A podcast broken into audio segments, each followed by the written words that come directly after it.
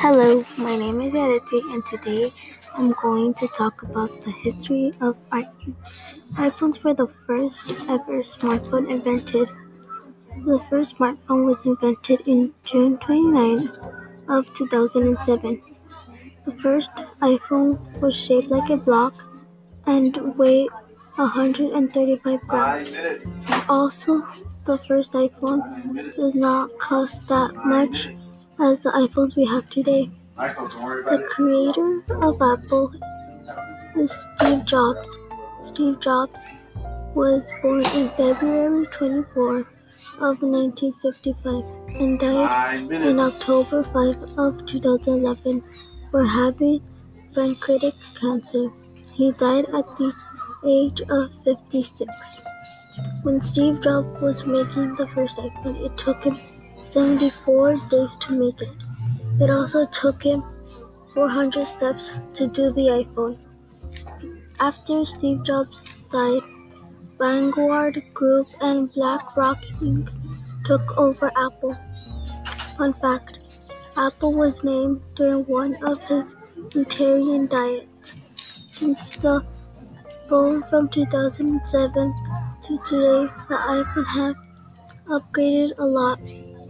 The first iPhone had 16 gigabytes and the iPhone 11 Pro Max has 512 gigabytes. Also, the first iPhone was small and weighed 135 grams, and the and the iPhone 11 Pro Max is a little bit more taller and weight 7.90 seven ounce. Now iPhone stores get up to 1,444 per second, 52 million per hour, 127 million per day, and 457 billion per year. And Apple has sold over 1 billion iPhones. Also, the original iPhone project was top secret. It was top secret because he didn't want no one to know what they were doing. Only a few people can know, like Scott Forstall, Scott Hurst, and more. When Apple was top secret, it was not called Apple. It was called Purple.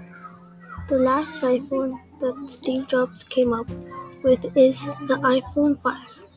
The iPhone 5 was released on October 15 of 2011 after Steve Jobs died. iPhones were not the first invention of Steve Jobs. The first invention is a computer. The computer was invented in 1984.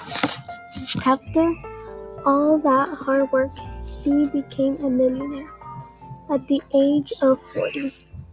He had over $102 billion